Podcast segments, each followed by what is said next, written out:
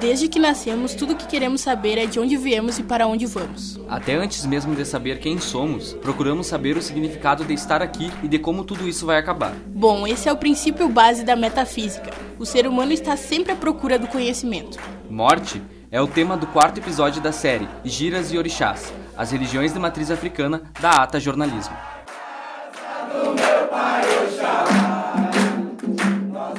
Olá, eu me chamo Daniele Vaz, sou estudante de jornalismo e faço parte da equipe Ata Jornalismo. Eu sou Christian Oliveira, também curso jornalismo e faço parte da equipe do podcast da Ata Jornalismo.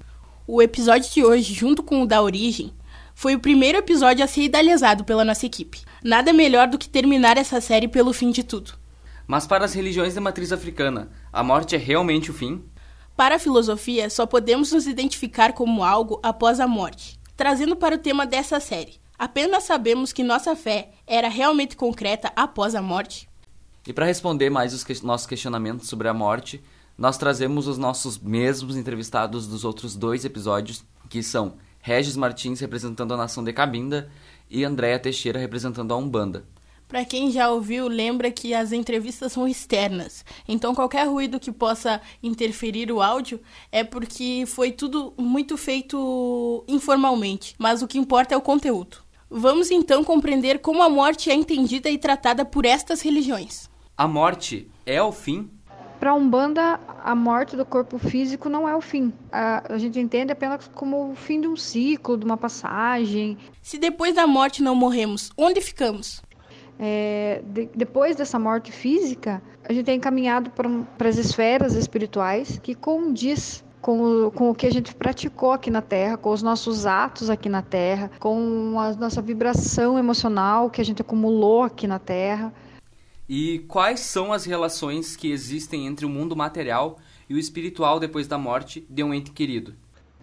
Quando o ente querido nosso desencarna, a gente tem que. A gente procura pensar nesse, nesse ente é, com alegria, é, com carinho, nunca com tristeza, porque a gente entende a, a, vida como um ciclo e a gente sabe que o final dela é a morte e que a morte para nós não é o fim. Então, sempre pensar nesse ente querido com carinho vai ajudar ele no, no, no processo dele de evolução e de chegar até onde ele tem que chegar. É possível se comunicar com alguém que já morreu? Nossa, vários. Como funciona? Ah, existem imagens, existem falas, mas existe aquele momento que você sente que tem alguém né, que te abraça, que te toca, que, que, que te diz. Depois de mortos, temos como evoluir? O bálsamo da vida, das vidas, aprender. Aprender, aprender e aprender e aprender. Então, esse foi o último episódio da série Giras e Orixás, as religiões de matriz africana da Ata Jornalismo. No nosso Instagram tem mais informações sobre esse trabalho, que vai muito além deste programa de podcast. Foi realmente muito bom e interessante executar esse trabalho por meses. Então, queremos agradecer quem está ouvindo e quem nos acompanha a cada episódio dessa série.